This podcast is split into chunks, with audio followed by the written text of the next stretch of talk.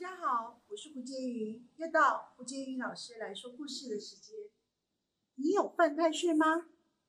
有些人问我说：“老师，庙里头那个农民历上面写的一大堆太岁，请问一下，我是不是犯太岁？”你觉得你今年犯太岁就犯太岁吧？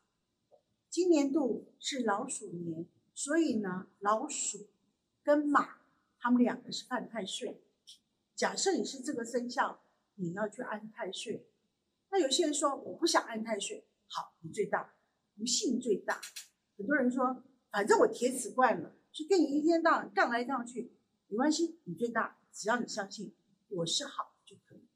那太岁呢？那一年的时候呢，千万不要乱投资，所有的投机不要做。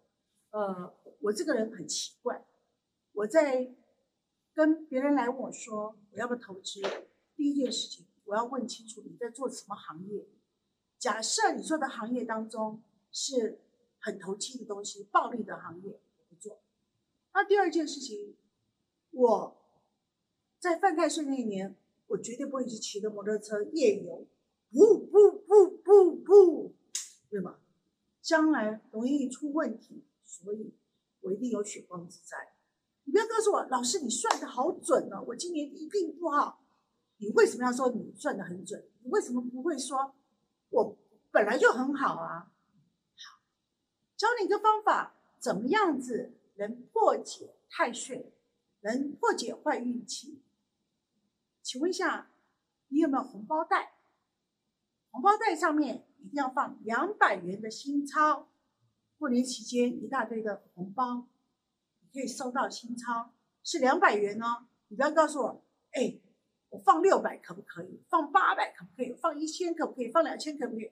拜托，我叫你只要放两百块钱红。那新钞当中它是红色的，中国红色的东西可以辟邪。两百块钱红包放在左胸口袋，很多人告诉我：“哎，我的左胸口袋女生啊，不好意思啊，不能放在这边呢。”哎，胸罩里头可不可以藏？藏在胸罩里。另外一种方法呢，就是放在你的皮包里头。